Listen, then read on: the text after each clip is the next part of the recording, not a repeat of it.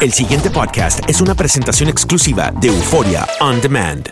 Evidentemente, Goldman Sachs, el gigante de Wall Street en banca de inversión, este, bueno, sorprendió a todo el mundo en el pasado Foro Económico Mundial de Davos cuando expresó su intención de comenzar a comercializar este, contratos de futuros asociados al precio de Bitcoin. Y bueno, efectivamente eso generó un gran ruido en todo el sector, ya que como conocemos, Wall Street ha sido uno de los principales detractores de esta criptomoneda. Jorge, pero ¿cómo funcionarían esos contratos de futuros de Bitcoin? Bueno, fíjate, primero que todo hay que definir qué es un contrato de futuro, ¿ok? Un contrato de futuro, para que las personas que están escuchando entiendan, a nivel financiero, son acuerdos que se hacen entre dos partes para comprar o vender un activo. Este activo puede ser un activo físico o un activo financiero en una fecha específica a un precio específico. ¿Ok? Entonces, ¿qué es lo que va a hacer Goldman Sachs? Goldman Sachs no va a vender Bitcoin. Eso también es importante que la gente lo sepa. Ellos todavía no cuentan con la aprobación de, de la de la Superintendencia de, de Mercado de Valores para ellos comercializar Bitcoin. Ellos lo que generan o crean es un producto financiero conocido como futuro asociado al precio del Bitcoin. ¿Ok? Entonces, ¿cómo funciona esto? ¿Ok? Funciona de la siguiente forma. El contrato se celebra entre las partes que intervienen basado en que en el precio del Bitcoin. Y los especuladores, evidentemente, pueden hacer una apuesta sobre lo que creen que será el precio del Bitcoin a futuro. Recuerden que en los futuros uno puede adoptar dos posiciones. Una que se conoce como la posición en corto, que es cuando yo decido vender al precio de hoy. Es decir, supongamos que yo tengo un Bitcoin que cuesta hoy, que está cotizado en 7.440, y yo creo que para futuro ese Bitcoin no va a subir. Entonces yo decido celebrar un contrato y digo, yo voy a vender N cantidad o X cantidad de Bitcoin a este precio. ¿Ok? Y otra parte que piensa que evidentemente el precio del Bitcoin se va a mantener o va a crecer en el tiempo dice yo estoy dispuesto a comprar. Pero cuando tú dices, eh, Jorge, cuando tú hablas de que va a comercializar, porque no va a vender Bitcoin como tal, va a comercializar en base al precio del Bitcoin, hoy actualmente, ¿cómo lo hace? ¿Al precio de dólar? ¿Va a sustituir eso? No, bueno, fíjate, los futuros se negocian básicamente este, en moneda sí, puede ser en dólar, en euro, porque básicamente el futuro, ¿qué es lo que interviene?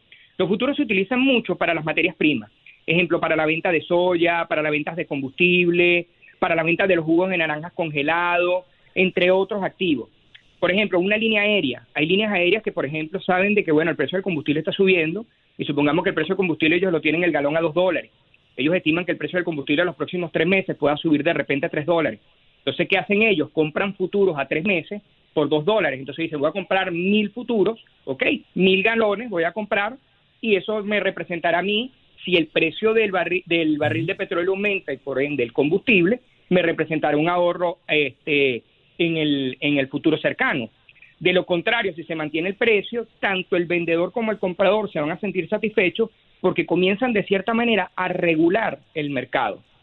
Lo que se trata aquí con el Bitcoin es buscar la forma de que la volatilidad que este activo, de este criptoactivo, comience a descender y comience a establecer parámetros que permita a aquellos inversionistas que desean poder invertir en este tipo de criptoactivos tener garantías de que la volatilidad realmente la va a generar el mercado y no ciertas presiones externas que muchas veces se piensa y de hecho hay una averiguación ahorita por parte del gobierno americano, específicamente con la Superintendencia de Valores, que están evaluando ese incremento del precio del Bitcoin que pareciera realmente fue manipulado y no fue el mercado, las fuerzas del mercado lo que hicieron que llegara a esos precios tan exorbitantes.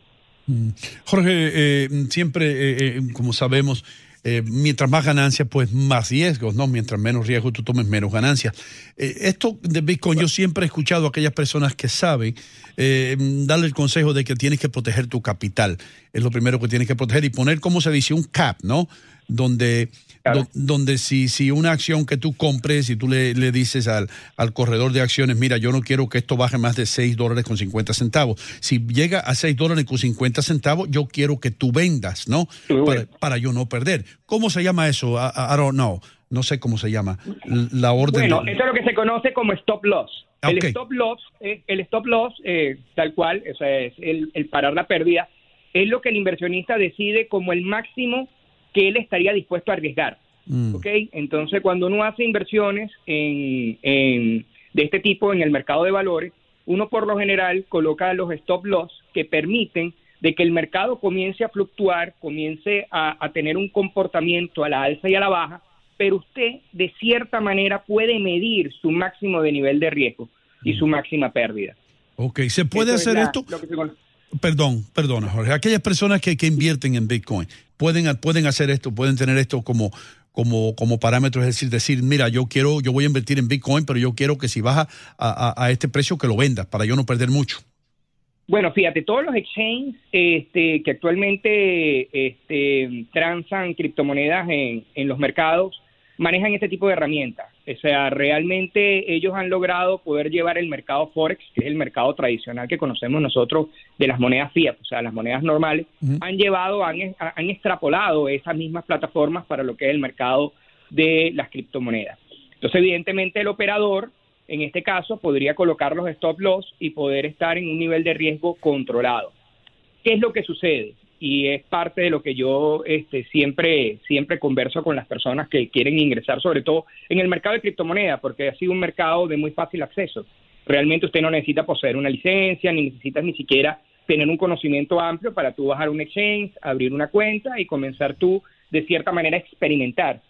Es justamente eso que intenten ser conservadores, que intenten documentarse, intenten leer, si tienen la posibilidad de poder hablar con una persona que tenga experiencia en el mercado de capitales, específicamente en el mercado de forex, que es el más parecido al mercado de cripto de las criptomonedas, puedan, bueno, adquirir conocimiento porque es muy fácil perder tu capital si realmente no conoces por lo menos esas herramientas que tú bien acabas de comentar ahorita, como es el stop loss.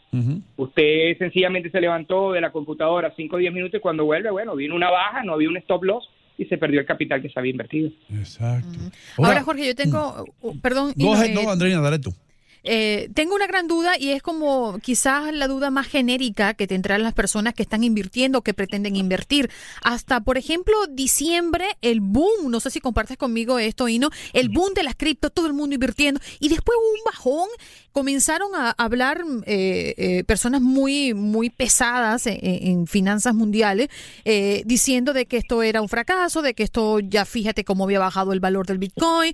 ¿Cuál es la situación del Bitcoin hoy y si esto, ¿qué se espera para los próximos meses o, para lo que resta de año?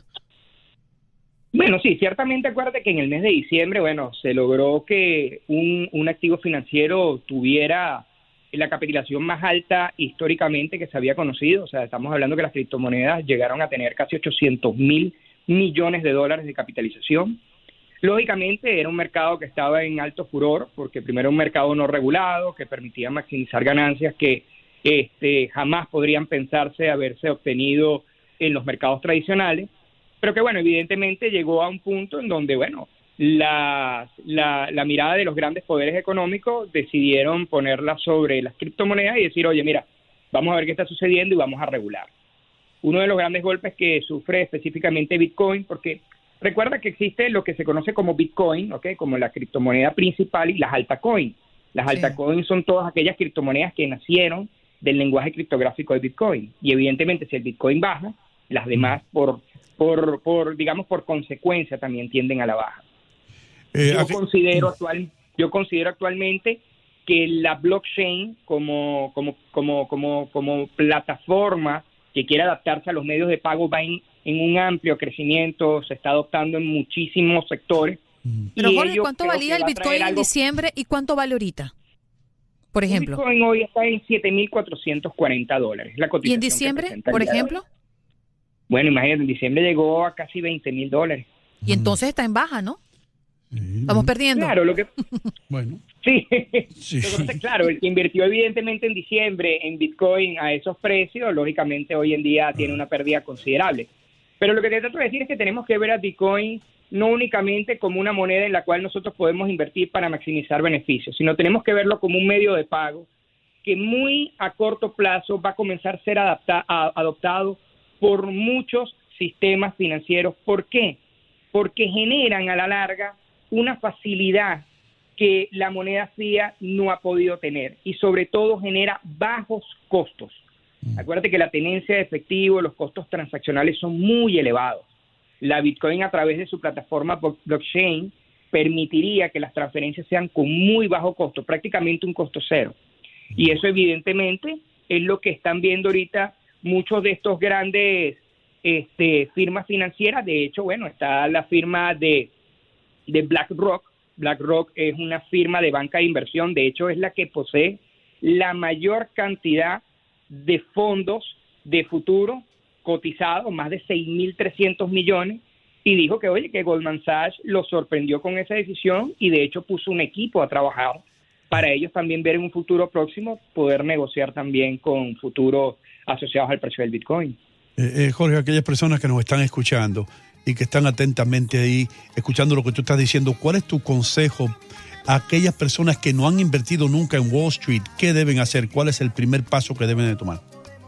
Mira, primer paso, buscar una firma reconocida sobre banca de inversión. Este, ese es el primer paso. Como segundo paso, creo que es importante, bueno, tener claro cuánto capital realmente se posee que no sea imprescindible, es decir, que usted tenga la capacidad de poder digamos, ponerlo a producir a un alto nivel de riesgo porque este tipo de inversiones son de alto riesgo. Y tercero, les recomendaría los fondos mutuales. Para mí es un instrumento muy, pero muy mm, versátil porque permite diversificar mucha, en muchos productos tu inversión. Exacto. Como dice, no hay que poner todos los huevos en la misma cesta. Ahí está, un mutual fund te, te garantiza que vas a estar envuelto en diferentes industrias. Eh, mm, tus enlaces en las redes sociales. Bueno, me pueden conseguir en tus finanzas, piso, o sea, rayita abajo, hoy, en Twitter. El pasado podcast fue una presentación exclusiva de Euphoria On Demand. Para escuchar otros episodios de este y otros podcasts, visítanos en euphoriaondemand.com.